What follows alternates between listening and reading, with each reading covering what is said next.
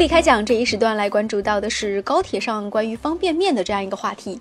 其实长达四十天的春运大幕呢，已经是徐徐拉开了。那大家呢，很多人都是呃奔赴在回家的路上。那么铁总的负责人近段时间是做客了中国之声，主持人是延续了前两天动车事务员盒饭的风波，直奔主题。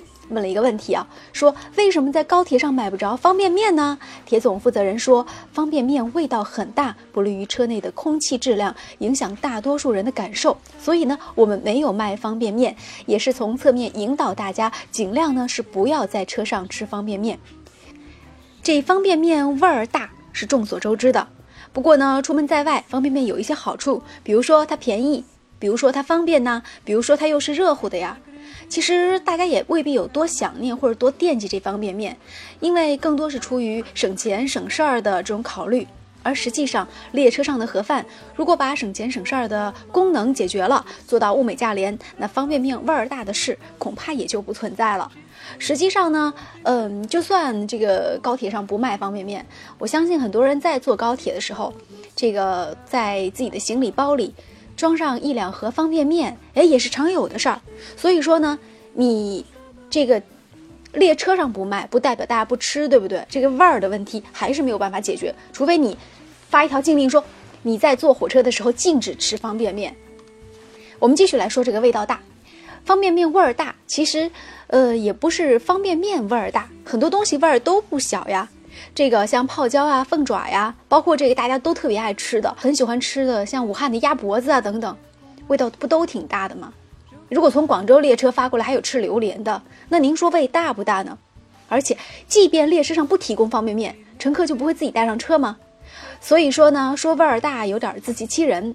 说到方便面，咱多说两句。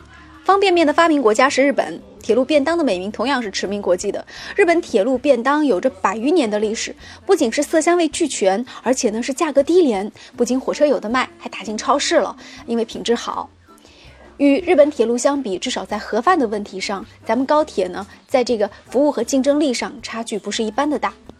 另外呢，我说句内心话哈，咱们中国的方便面。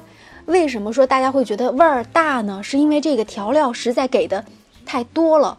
其实，如果说要解决这个味儿的问题的话，实际上你就是那个调料方面做一些研究的话，其实也是可以解决掉的。为什么我们就吃的很多日本的方便面，大家觉得味道不是那么大呢？这不仅仅是一个给多少防腐剂的问题，还存在一个配比的问题。其实铁路上要解决这个大家吃泡面的问题。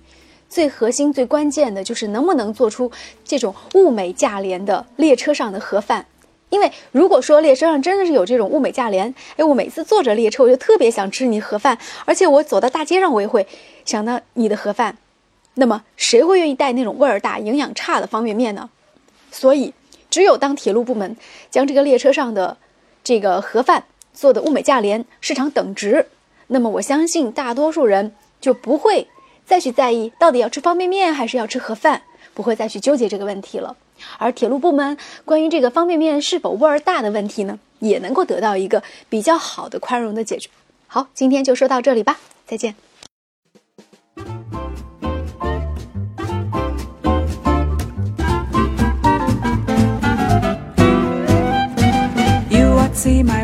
She lives way down on Shimbong Alley. Number on the gate, the number on the door. The next house over is the grocery store. Stay all night, stay a little longer. Dance all night, dance a little longer. Pull off the coat, throw it in a corner. Don't